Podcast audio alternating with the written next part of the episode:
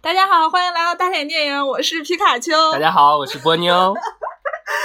今天呢，跟大家来做一期院线。刚才我和皮卡丘刚看过一部呃电影，叫《痴痴的爱》，所以趁热给大家做一个观后感。是的，嗯，然后 他是蔡康永导演的处女作，是对对，然后通过这部电影呢，我对皮卡丘有了一个全新的认识。你对皮卡丘有了个全新的认识是什么鬼？对，因为我平时就认为皮卡丘就是毒舌大王，嗯，加白眼女王。然 后然后，但是这部电影对我来说就是槽点重重。但是皮卡丘自始至终在我身边无比的安详，无比的包容，一直微笑含首看完了整部电影。啊，而且我这部电影还真的哭了呢，你你知道？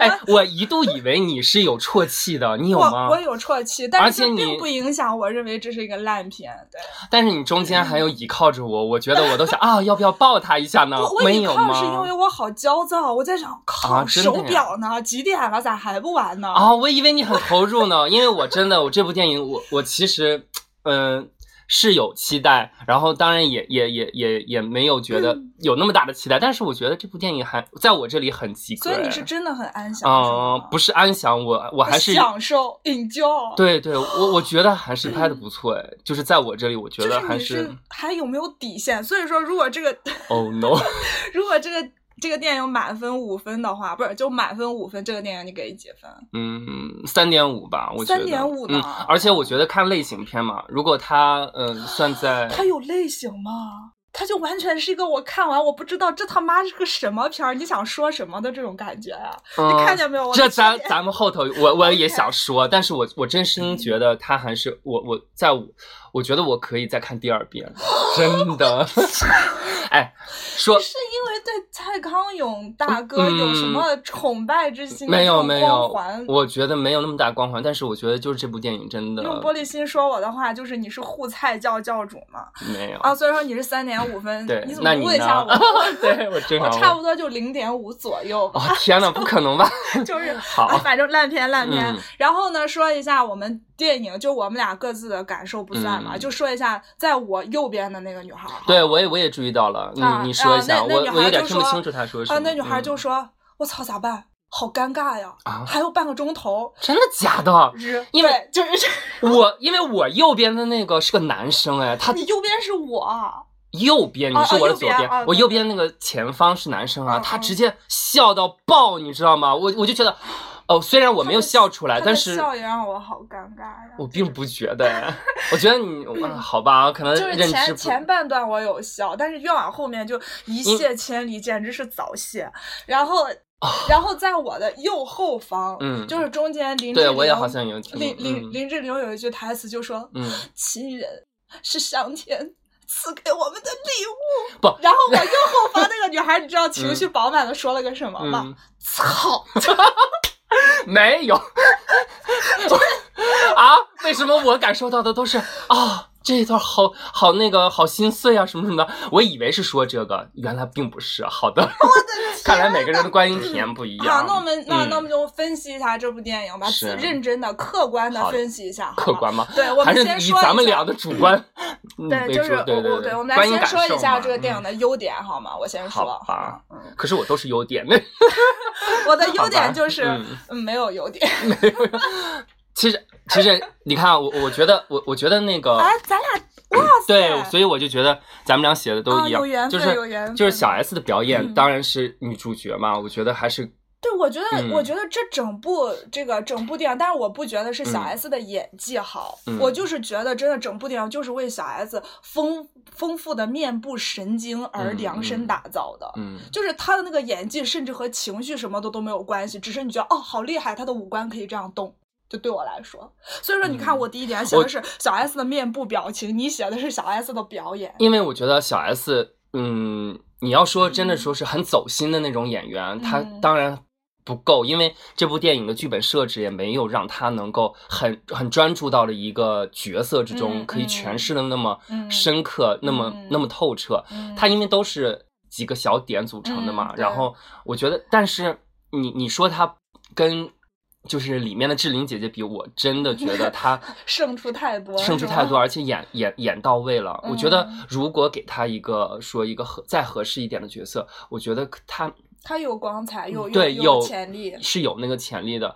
当然，她给咱们的一些。之前《康熙来了》的那种刻板印象很深。很深，可能没有，而且，嗯，有那么一刻吧，因为都是他的表情的大特写，正如你所说的，然后你就会发现小 S 真的长得挺丑的，我觉得，因为他有点，不是，因为他有点那种塌鼻子，就是整个脸有点凹下，就被打了一拳凹下去的感觉，就感觉有点，嗯，好像没有那么美，因为。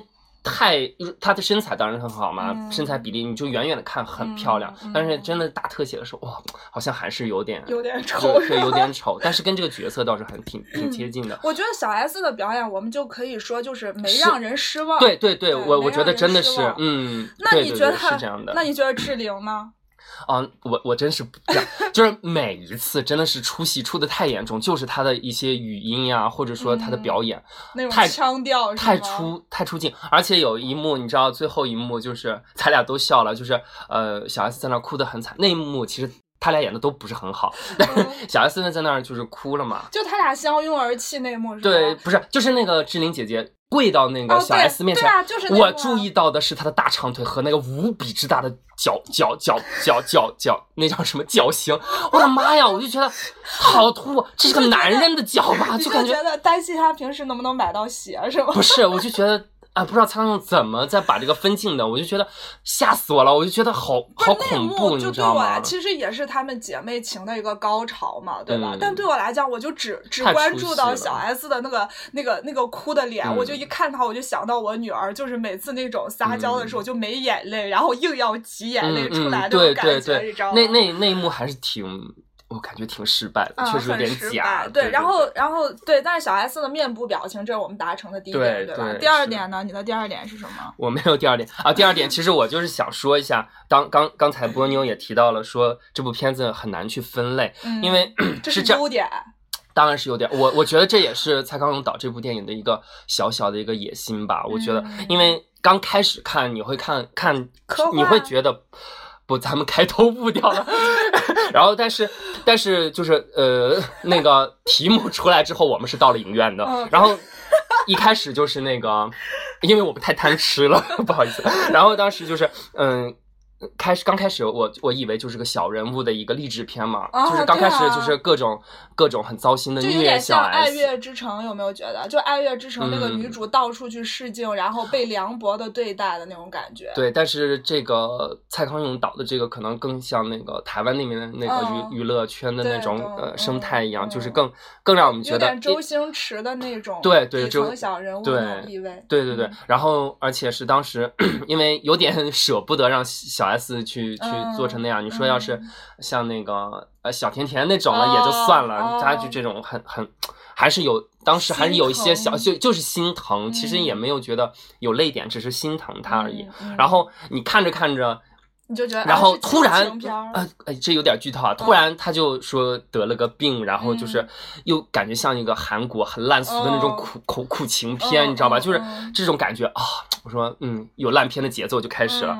然后，嗯，随着金世佳的出现，嗯，这样就慢慢变成，就是那个他的小 S 的这个对象，就是那个扣子。哦，他他演员名字叫金世佳，对，就是《爱情公寓》的，《爱情公寓》的呀，《爱情公寓》看过《爱情公寓》对，哦，是这样，哇塞，你没有没有 童年，然后是，然后就突然就觉得像一个就是很很很清新但是很烂的一个爱情片，就是啊，就是那种感觉。然后你随着和志玲姐姐的互动，你又变成是个亲情片，就是一种更加让人觉得很烂的一个姐妹情的那种，就很肤浅很肤浅的那种亲情片。最后最后。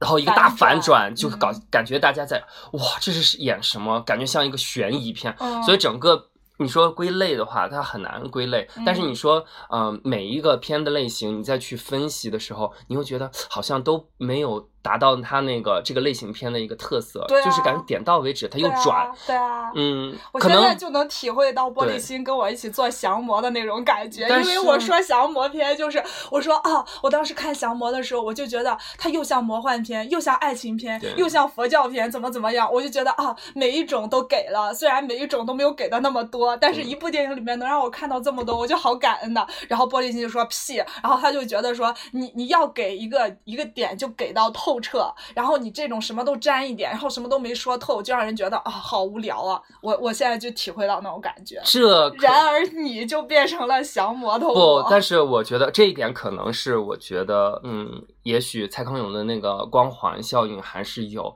因为嗯，我感觉他是第一次做导演嘛，然后他导一部电影的记忆点，如果 大家可能期待的都是他的。呃，文艺挂嘛，就是可能拍一部很深刻的电影，让让让别人觉得他与众不同。然后他以这样的一个开局的方式，我我倒是觉得还是挺聪明的。我并不觉得，嗯嗯，就是我觉得蔡康永想传达的很多时候的一个人生的哲学，就是生活其实是一个乱炖。嗯，他他并。他在《奇葩说》里头也说，他并不想倡导一个什么主流的价值观，而是说更多的让我们用包容的态度去对待一些事情，生活中的一切。所以，我我觉得生活并没有大家想象的那么深刻。其实你这样啊，对，你这这差就是我的糟点。我就觉得说。我就觉得说，你这个电影你到底想说个啥呢？就是就像你说的，好吧，你描描述小人物的那种那种艰辛，他是想告诉你什么？告诉你一定要坚持梦想或者怎么样吗？也没有，因为小 S 也是靠一个红红红，说一遍，红鲤鱼鱼绿鲤鱼鲤驴。其实其实我我我觉得我我还是我不知道，就有一种。你可能用理性的分析去分析，他好像没有深入到一个类型片的感觉。他想，他他就是每一个类型，他沾染一点。对，他不仅。就是不透，而且它让你感觉到你到底想说啥，这是我的一种感觉，你知道吗？因为它每一每一种类型的点都特别的尴尬，都不仅仅是肤浅，甚至说是混乱，你就不知道他要干啥。而且它里面很多台词和人设，包括一些人物面部表情的特写，我都不知道他想干啥。真的。可是我呃。我我觉得你如果把它拆分出来，这些，呃，比如说一个类型片，你去框定它，嗯，反而我觉得不是蔡康永想用这部电影去表达的，对，因为你生活中说那个乱炖的话，我好像有一点，因为生活都是一个悲喜剧，不不存在你说，呃，我我今天想过一个喜剧般的人生，我想过一个亲情，我今天啊，我的一生就是这样的啊，很多电影给我们的感受也是这样的，就是呃，把把整个那个聚光灯。聚焦在人性中的一点啊，我我就是爱情，我就拍爱情。但是事实上，我们人生就是这样一个。混杂的一个东西，我们搞不清楚自己到底是如何生活。但是你这样说，我可以理解。但是我是从一个比较挑剔的角度上来哈，我会觉得你这是个电影，你不是一个纪录片，你不是一个就是一个平凡人的生活的纪录片，你是电影，你要用一定的艺术手法表达你一定想表达的主题。那我觉得在这个方面，就是从我自己的角度来讲，我觉得他他完成的不好，他就是一个不会讲故事的人。可是，哎，你这一点，我觉得我认同，他不是。他，而且，但是我觉得蔡康永，我觉得电影分两种，一种是，他他是一个，他有一个好的剧本的支撑，也就是说，他是在讲一个很好的故事。那这个导演就是用他对于影像的一个认知，去把这个剧本给呈现出来，很完美的呈现出来。我觉得这是一种导演。我觉得蔡康永在这这部电影里头想表达的是，是说他如何用那个呃那个。这个光影去描述我们生活的一个，就像就像那种，你是说他就是用那种白描的方式是吗？就是他不给人提供一个特定的主题，就是让你看到这种混沌一锅的生活，完了之后你就自己自己去找你自己的感受点。是这个，其实我刚才真的飘走了，我的妈呀！没事没事，看一下时间，一会儿可以剪掉。这是十十十四分钟左右，OK。我怎么飘走了？你你可以先暂停吗？不可以。可以可以，飘回来飘回来，我又我又上线了。OK。嗯，是这样的，就是呃，我我认为蔡康永他想表达的是第二种，嗯，就是。他怎样用一个电影的语言去让让我们去感受到他的电影的特色。这其实你看他呃，为什么有那么多大特写？嗯，而且为什么有那么多呃，就是因为他的镜头是并不是呃给我们他他用的他是很独特的一种电影语言，并不是说。呃，跟我们平常的一样啊，它是就像你所说的像纪录片一样的，它其实有一些很很很巧妙的小分镜，就是很很多小细节。嗯，呃呃，像我觉得呃有很多，就是呃你如果注意到的话，会有很多，比如说呃。有的是很美的镜头，有的是只是包括呃，我印象深刻的是小小 S 知道自己得到绝症了嘛，她是从呃一团卫生纸，然后他他去吃花生酱，吃花生酱，那个其实挺恶心的，但是你能看到 他没有刻意的渲染，你你看到如果就韩国那种烂俗片，你他会刻意渲染那种那种悲伤悲伤的感觉，他没有，他也没有说，包括他的男友就是金世佳在里面也并没有因为女友的这个绝症而过度的悲伤。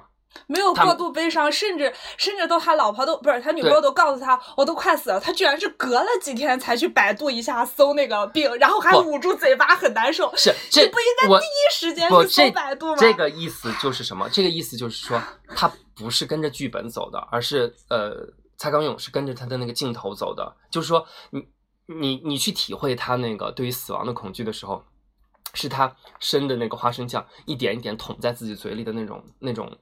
那种很，甚至有点恶心的那种画面，来表现出来你对你对死亡的一种恐惧的，就是它里面有挺多镜头都是这样的，就是其实嗯，就是两种感觉嘛。因为他像他这种用他自己的电影的语言去描述的时候，肯定会遭到很多人会说，哎，比如说你说他不会讲故事也好，不会怎样也好。但是对于我来说，嗯，你像欣赏一幅画一样，你你看你看这幅画。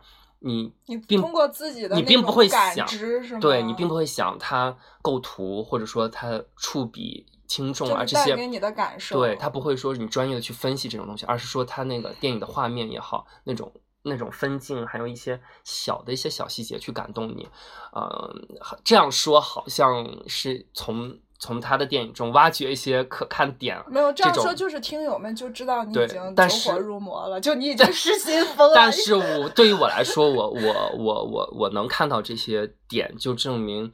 蔡康永想传达的东西，有人有人可以 get 到一些东西，我我我觉得我还是挺受用的。所以这就是第二点，这就是对皮卡丘来说是优点，但是正好是我的这个糟点，就是你知道的，就是我觉得他他不知道想想表达什么，而且剧本也立不住脚，很多。就是镜头的运用让人不知所以，就觉得，我就觉得，你要我们形容很多好的导演的话，就会说，首先每一句台词都没有废的，没有多余的，每一个镜头的运用也都没有废的。但是这部电影就对我来讲，就全他妈废镜头，就是全他妈好多台词就就没有用，你知道吗？这这没有，这是你的你觉得的优点，然后这就我觉得糟点。然后我们再说第三个优点，我我来说，可是我真心觉得你这一点很很。那个你攻击他的台词就很扯，因为我觉得电影 电影它不是，如果你说它它是用台词或者剧本去推动的话，我反而觉得。就是太普通太平常。你说的那种情绪我也能理解，就是有一些电影也是这样。你比如说，就是什么那种话唠电影吧，对，还有还有，比如说我我最近才看什么《疯狂店员》呐，然后还有我们之前有有提过什么《两杆大烟枪》啊，就是这种他很多就叨叨叨，尤其那种黑道电影、黑道片儿，然后黑道喜剧，对，但是他们叨叨叨的，他那个台词没有什么推进。但是不不不不不，我我想表达的不是这个意思，我想表达的是。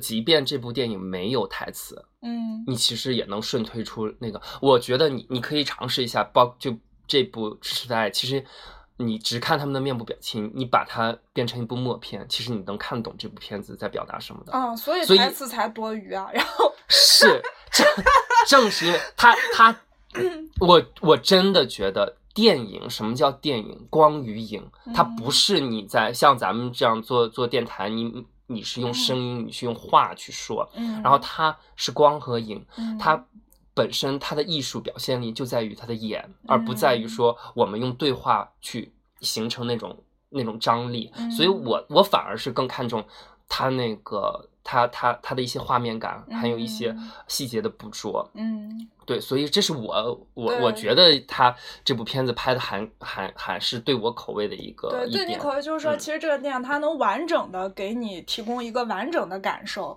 但是对我来讲就就不行，哎，这个就过吧。然后我说的第二个优点就是，也是全片带给我唯一一个感动，就是我有哭的，就是那个小丑之歌嘛。就是他，他唱，就是在聚光灯下唱小丑，因为那也是小 S 他自己，呃，在最早期台湾娱乐节目，什么娱乐百分百啊之类的，慢慢慢慢出道之后，有一段时间他特别喜欢唱这首歌，就是在综艺节目里面特别喜欢唱这首歌，也是早期小 S 自己打拼这个娱乐之路的一个心路历程的一个写照，所以说就这一点有苦到。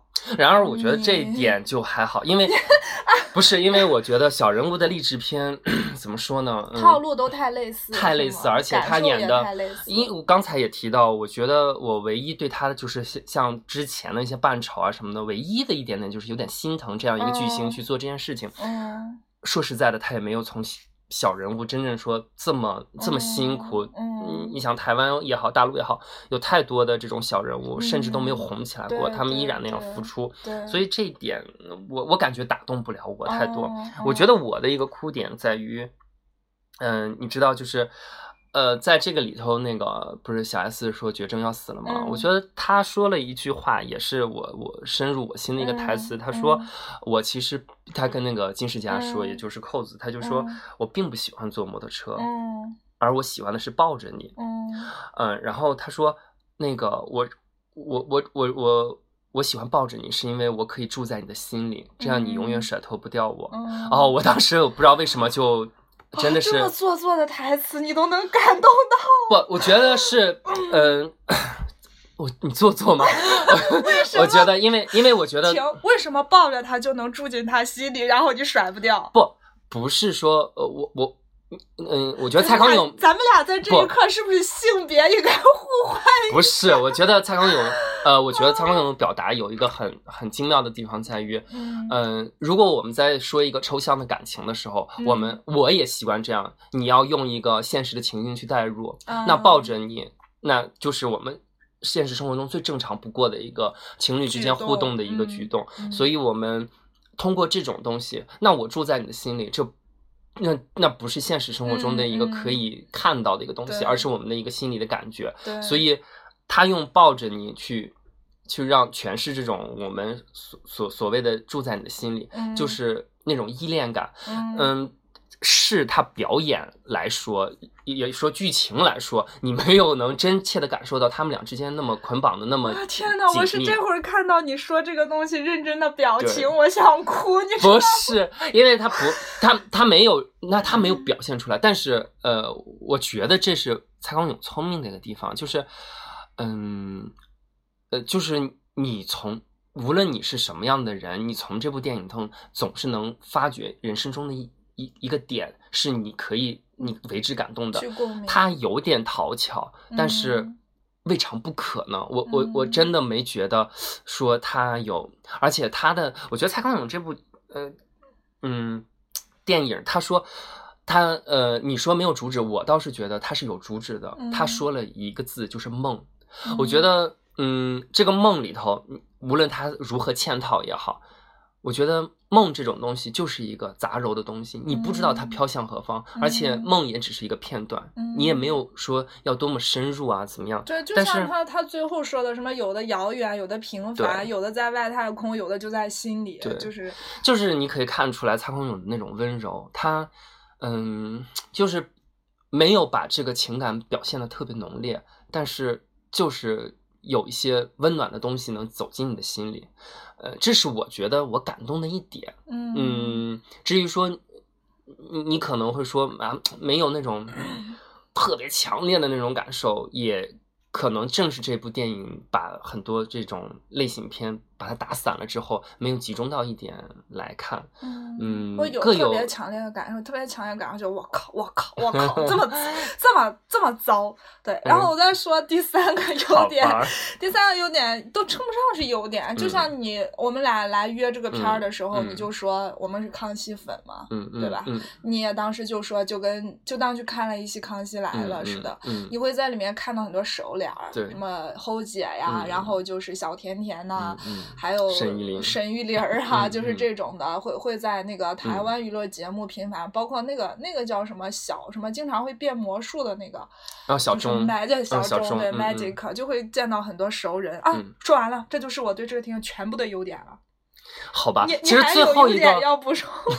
其实最后一点，呃，我我本来抱着初衷也是想看一期杂烩的那种《康熙来了》啊，对，还有范甜甜，还有就是佩佩，就是奇葩说里。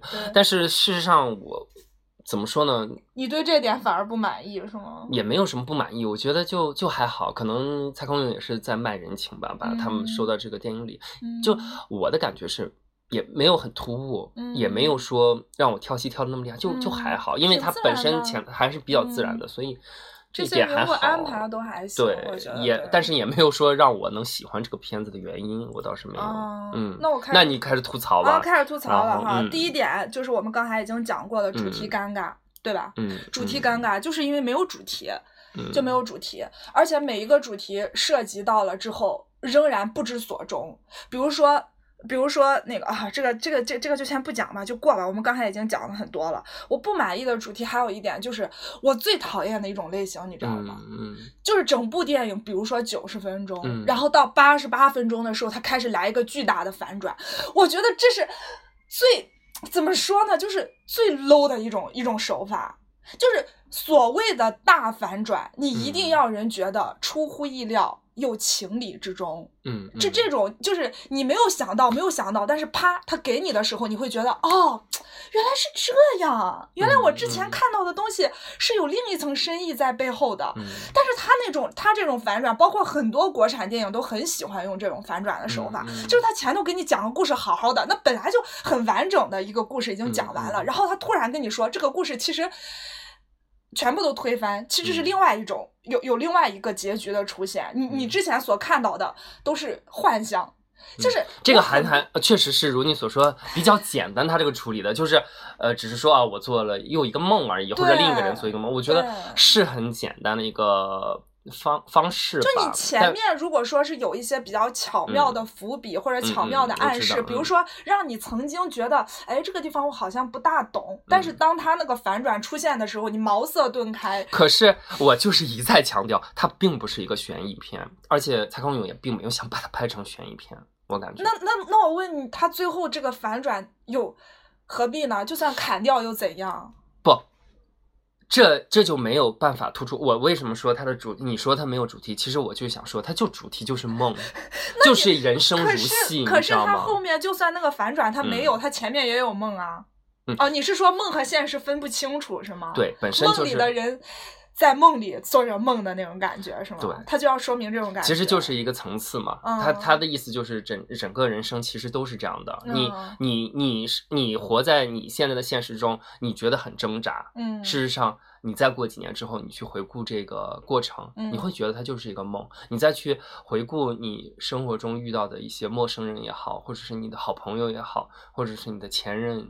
无数个前任也好，你都会有这种感觉，像一个梦一样。但是当你拥抱你的现实的时候，嗯，你何尝又没有怀疑过你现在是在做梦？是在做梦呢？所以我们在看待生活的时候，你你哪怕现在很艰苦，你你也要把它过得很轻松，轻松一点。你哪怕现在过得很幸福，你也要懂得如何去珍惜，而不是去。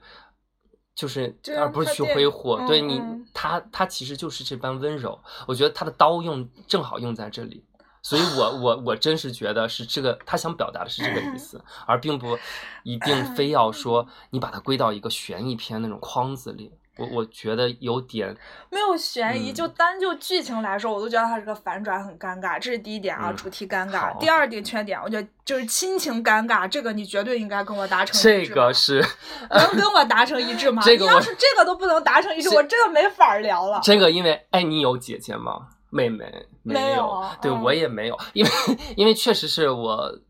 我觉得这个怎么说呢？因为咱们没有过。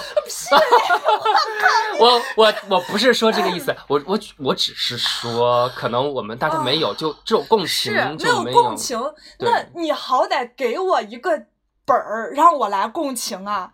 就是林志玲跟小 S，就是他为啥不管他妹妹？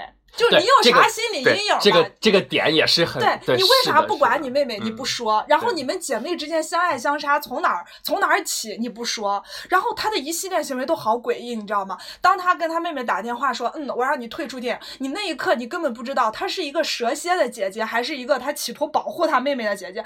就是她这个姐姐到底是个什么形象？是自私的、冷血的，还是说？有什么巨大的委屈埋在心里，然后其实是温情的。就他这个人物，整个就是一个 what the fuck 的人物，就是你根本不知道他的所有的情绪从何而起。到最后他们跪在地上相拥而泣的时候，他道出了这一切的真谛。他说：“咱妈死了之后，我觉得我就成了你妈，然后我就很不开心，我就很难过。”然后这一句话就解释了一切。这一点。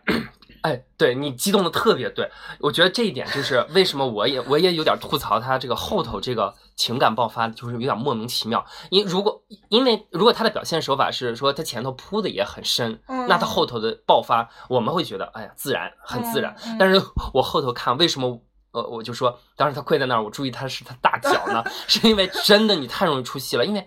为什么会这么浓烈？就你的仇恨从何而来？然后你的感动，你也不知道为什么。你们的自私隔阂，你所谓的折磨从何而来？然后你最后和解的原因又是什么呢？然后就这一切都都很站不住脚。包括他们最初最初两个人本来同租在一个房子里面，完了之后就撕逼嘛，撕逼也撕逼的好尴尬，你不觉得吗？就说了一句好多大老板请你吃饭，这冒犯着他什么了？然后就一个耳光就扇过去。就还有。当他说，嗯，呃，每一行有每一行的规矩，你好像觉得这是一个，这就是我之前跟你讲的，我说他的台词啊什么的，让人觉得很尴尬，就是。你台词你就要塑造人物。当他说每一行有每一行的规矩的时候，你会你会觉得啊，这是一个什么姐姐？比如说是原则性很强，或者说一个人在这个行打拼，他要不得已的做出一副大姐大的样子，或者怎么样，到最后都没有这些台词，就你说了就说了，就跟蒸发了一样。但是我我现在突然看到你的激动的表情，我就突然想到了一点，我觉得是不是蔡康永挺逗的一点，就是就是让你甜。就是让你有这些东西要让你填，然后它不导出来。你是疯了吗你？我我我我我是有一点点。瓶奶茶泼你脸上。但是我真心的，我当时看到现在你激动的表情，我突然突然觉得，哎呀，是不是他有深意？就是想让你填。你看看你想了多少东西？你想。你你自己会猜想他姐姐会怎么样，但是你每一种猜想都立不住脚，因为如果说如果说你是一个很有原则性的人，你后来你跟那个，而且他跟那个律师的什么什么做小三，你告诉我这个情节有什么屁作用？你告诉我，发现他是律师的小三，这个事情有什么屁作用？我真的要怒了！你在这样呆萌的看着我，不是我。就是我在想怎么去回哦，好吧，是因为没有答案，你回答不出来，这就是扯淡的一点儿，你知道吗？就是他很多情节、很多台词都是多余的，知道吗？嗯，好，我们接着说哈。这是这就是亲情尴尬哈，你不知道这是个啥姐姐，你也不知道他们的姐妹情在闹啥，就完全就是一一一句一副就是自编自导的戏，你你你甚至就感觉他俩都有病那种，你知道吗？就是自己给自己加戏。嗯，这倒是我我有我有这个感，嗯，有这个感受。对。第三，我要跟你说，你所谓的很温暖的感打动你的爱情很尴尬。第一点，我就跟你说，他这个男友的形象真的太单薄了，你知道吗？我一点都没有感觉到，没有感觉到说两个人的爱情有多甜。多甜，你知道为什么吗？因为我觉得说到最后，就因为这个男友他是个好人，你就觉得他就是这么一个好人。对，对他男友这种好像就是鞍前马后，一直支持女朋友梦想，你就会觉得他就是一个那种憨厚的就是乡下农夫的那种感觉，就是人很老实。你追他这个形象，比如说他自己对梦想有些什么认知，然后他对这个小 S 的就是剧中人物，他有什么他难处的鼓励啊或者什么的都没有，就很单薄。你这个人他好像啊就是一个老实人在那儿。这是第一个感觉，就很很单薄。然后就是我问你啊，就是最后他不是就是啊，他他认出那个五十一号，嗯嗯，是他梦中的那个人。然后一整部电影就说，呃，世界上另外一个人会跟你做着一样一样的梦，这个人就是你等待中的那个人。然后他找到了之后，你告诉我小 S 在哭啥？因为我当时不是也问你吗？他哭啥？因为明明整部电影，如果你知道当时小 S 的那个大特写的那个表情，就是他攥住他那个梦中的情人的手的时候，他哭成那个样。样子，我觉得他那个表情呢，特别适合放到你的名字。就是那个新海诚的那个你的名字后面，为什么？因为我整部电影我都是在苦苦的追寻我等待的那个人，我在寻找，我在等待，我不知所终，我不知那个人在哪里。直到在一个我我没有预期到的时刻，没有预期到的场景，我从那个人的手心里感受到了那个温度，我知道他是我要等待的人。那一刻，我觉得我所有的坚持，所有的希望，我终于尘埃落定，开出花朵，所以我激动，我痛哭。可是他那会儿他哭啥？一部电影都是在讲他怎么想成为大明星，怎么想证明自己不是废物，然后他最后找到那个五十一号。他激动啥？他又没有再找过，他又没有在梦幻爱情，对那个情绪也很突兀啊。所以说，就是爱情就是个很突兀的东西啊。你你你，首先他俩之间那种感情好像就没什么，也没有体会到说底层的两个小恩爱的人有有多艰辛，对吧？没有说顶多也就是骑在那个摩托车上风吹雨打的是吧？然后也没有没有描述他们什么什么的不离不弃，因为他就一年就死了嘛。你再人渣，你也能陪他一年吧，对吧？完。了之后呢，就只不过是鞍前马后的，那红了嘛，他都红了，你鞍前马后的跟着他也是可以理解的吧？嗯就觉得整部电影就对爱情描写没有多少，但是最后一刻却给小 S 一个得到爱情的时候那种特写的表情，我也不能理解。嗯，能共鸣吧？嗯，可以是吧？可以。那可是我，我总是。你你要是用这种去分析的话，我觉得，我其实真的不是我刻意去分析，而是我真的不理解他那个时候的这个东西，他放在那儿真的让人很尴尬、很突兀。你记得那个特写给他的时候，我就笑了呀，我就忍不住笑了呀。你看见他哭，你会忍不住笑，你想这是多大的失败啊？嗯，但后头那个不是后头那个反转，确实我我我觉得，我觉得确实是也很扯，但是。嗯，然后就是小 S 跟他说：“答应我，我葬礼上你一定不要哭啊！”这个我觉得是最扯的，我觉得是他让你不哭，然后你就不哭，完了之后就笑了，想证明什么？因为你听话，因为你爱他，所以你听话是吗？就是这这这个是有点扯，因为我觉得如果就是这这个就是你看你有没有共情和他？他我觉得蔡康永其实写这些这些台词也好或者怎么，他只是在。用他呃过去人生中的所写的一些很多小片段，把它堆砌成的，所以他也不知道那个情绪在哪一刻，所以这种堆砌产生的一个感觉就好像很乱，你也不知道。但是正是这种堆砌，你在某一点总会打到打到一些人，你知道吗？你你意思就是说我广泛撒网，重点捕捞，我就他妈的乱七八糟的，我跟你说一堆乐色，不是，有一个你能，哎，你想想康康熙来了，不是，你想想康熙来了那么多年好吗？然后十几年，然后再加上那个本身蔡康永自己的影响力和小 S 的影响力，那本身就是你你我知道你哎呀，你反正是做电影嘛，然后电影的那个电台，你当然肯定从电影的角度去分析，但是如果你要。单从那个去分析这部电影的话，啊，怎么说呢？就是有点有一点点苛刻，不叫苛刻吧，有点有点无力。我觉得，我的妈呀！咱俩之间此刻表情无力的是谁？你他妈！我真的是觉得，我我我我我是还是。爱情尴尬说完了啊，接着第四点，台词尴尬。就像我刚才跟你讲的，我不是说台词一定要推进情节，你要么就推进情节，推进不了的时候，你带给人某一种就是能够具象的或者是共鸣的感受，他都没有。比如说你说那个抠花生酱的那一点儿，然后她男朋友去就把花生酱拿走，吃这么多干嘛？这嗯，这个是有点那个很扯。对，然后这就我跟刚你说的什么妈妈死了之后，我就是妈妈，我好难过之类的。然后还有什么就葬礼不哭，然后就我跟你说，我旁边的女孩说我操的时候，就她说什么亲人是上天赐给我的礼物。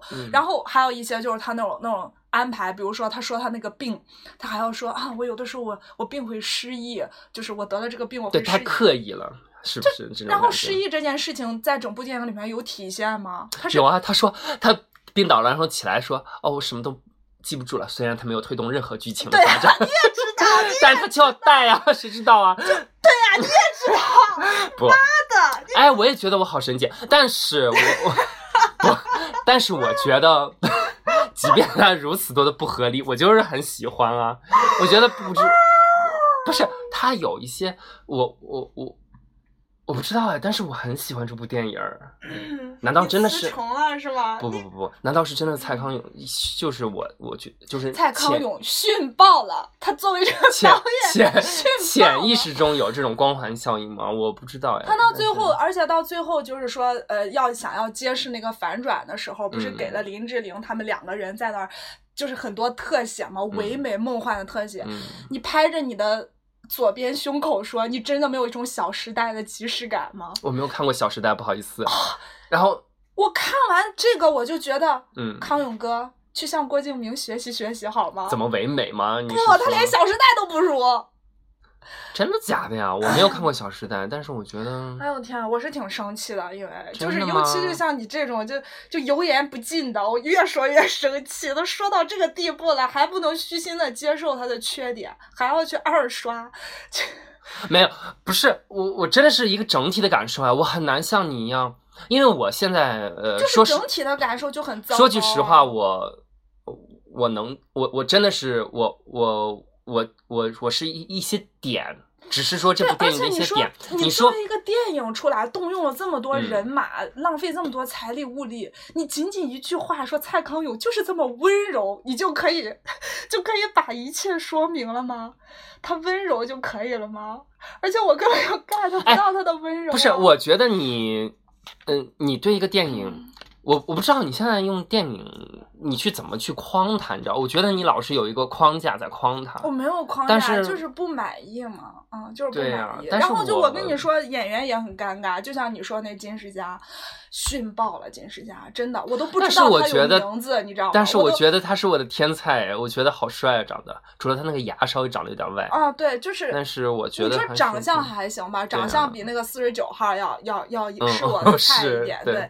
但是他的演技真的弱爆，你知道，好几次就小 S 跟他就比如比如说扑到他怀里，然后他就揉着小 S 的头，然后小 S 说了一句什么话，他就给他一个特写，然后你知道他那种表情，我就想说，哦，就是给他一个这么深情的特写，他是怎样的？回头是不是要把自己的脑子剖开，然后把自己的什么东西移给小 S？他是后来要死还是要怎样？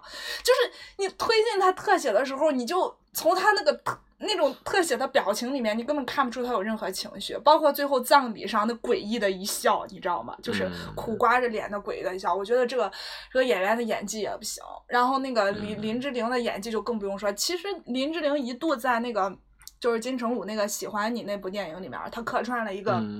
厨师，嗯，那他那个短短的几分钟，我甚至觉得林志玲是有长进的。但是从这部电影里面又又打回原形了，就像你说，他很多腔调什么都会让人觉得很出戏。嗯，所以我才会在我说第一个优点的时候，我就说整部电影乏善可陈。如果说唯一能挑得出来就是小 S，而且还不是小 S 的整体表演，就是她的面部表情。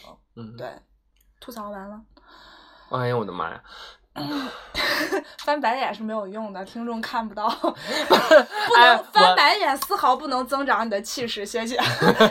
可是我觉得，你所以你的说完了吗？我早就说完了，因为我早就说完了。你这你也知道乏善可陈，不是你的，你你嗯是，你就直接逐条的把我否定了嘛。然后我，但是我不知道，我觉得可跟可能个人的感知不一样吧。我我我是这样的，就是一部电影你去看，嗯。我都不敢相信你是影霸，你知道吗？不是，就是看过那么多优秀的电影，你居然……我觉得我看的电影有两种，一种是，呃，是别人会说很优秀、很那种，但是我没有代入感，我一点点都进不去。嗯嗯。但是有些电影是说，呃，可能评价没有那么高，但是你可以代入，你可以有自己的生活。就是流转在里面。我觉得，嗯，蔡康永这部电影更像是后者，是它有很多的缺点，像你所说的，呃，无论是各种各样的，但是，嗯，嗯，我觉得它就像是。当然，它给我们带来的就更多是文字上，包括在奇葩说它语语言上的一些东西。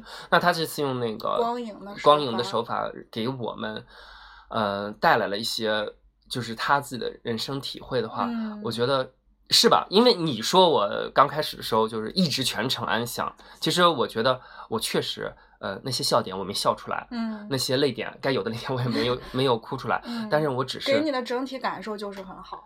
呃嗯对，呃就是还算比较顺畅，就其中有一些些尿点，但是我想说的是，我想说的是，就是呃，至少他有一一句台词、两句台词让我真的是能留下，因为我看电影看了这么多，也看了很多苦情的也好什么的，就是能打动我那种哭的很少了现在，但是这部片片子还真让我哭出来了。你在哪哭了？我就跟你说，嗯，小丑哭不出来，我就跟你说。就是他死了，他说跟那个说扣子那个事情，就是不喜欢坐摩托车嘛，然后说喜欢抱着你那个，就住在你心里。我觉得，嗯，你会说这个很做作，但是反而让我觉得，嗯，你看你怎么想，或者你现在处于的什么什么样一个状态，嗯，感情状况也好，或者说。一个你自己独处的时候的对自己的认知也好，而在这一刻，他这句话就是暖到你了，所以你会哭出来。我觉得一部电影，嗯啊，就像说，当然你你你你听到的那些观众，当然说的是这些很尴尬的场面，但是我也听到那面也有一些人真的的反应，至少是笑出来了。虽然我也不知道他们在笑什么，就是嗯，是不如《康熙来了》那么纯粹的笑，那么纯粹的，但是怎么说呢？就是不妨碍你喜欢他就对了。嗯，好的，我我依然是觉得好的，所以我觉得这部片子。哎，我觉得还行哎，真的还是就是值得一看。当然了，我觉得就是呃，像就更适合就是小剧场去看，就把它当成一个私人的那种对小片子去看。我觉得还是还是有有一些感觉在里面的。嗯，好，好，好，那这期节目 是是要是要那个分享至此吧？对，还有什么要说的吗？嗯。对，就是挺好的，就是我觉得，嗯，对，就是不好的。那你让听众朋友们怎么去选择嘛？没有，就我们该说的都说了，相相信听众朋友们也能听得出来，就是虽然你口口声声在他说他好，但是丝毫不能拿出理由来说服大家，然后很多事情很难自圆其说，所以说，你好，你是主播，听你的，所以听友们可以自行判断要不要去看。对，嗯，我是觉得可以。我我是觉得可以去影院去。你是觉得反正闲着没事儿，票又不贵，反正去看一下吧。说好的，懂了，懂了，我懂了。好吧。那你要不要呼唤爱呢？痴痴的爱。我不不需要，不需要，不需要。对。我天呐，你这让玻璃心情何以堪？人家。哎，他每次都怎么呼唤爱？我们每期都呼唤，而且有的时候还扣着主题呼唤。干什么呀？嗯。哎，对他为什么叫痴痴的爱啊？我真的是不太懂。而且他英文翻译是什么？Diddy's Dream。哦，是这样子。哦，弟弟子 dream 就是上官弟弟嘛。吃吃对，那吃吃是什么意思？他是不是面馆的名字吗？他是不是是那个吗？我我现在想到的是，呃，他可能谐音是那个吃吧，就是那个傻傻的爱的意思吧。痴痴的说梦，傻傻的爱，或者说，我就觉得痴人说梦，没必吧。然后或者就是我觉得他就是，嗯，他就告诉你，他他这个就是。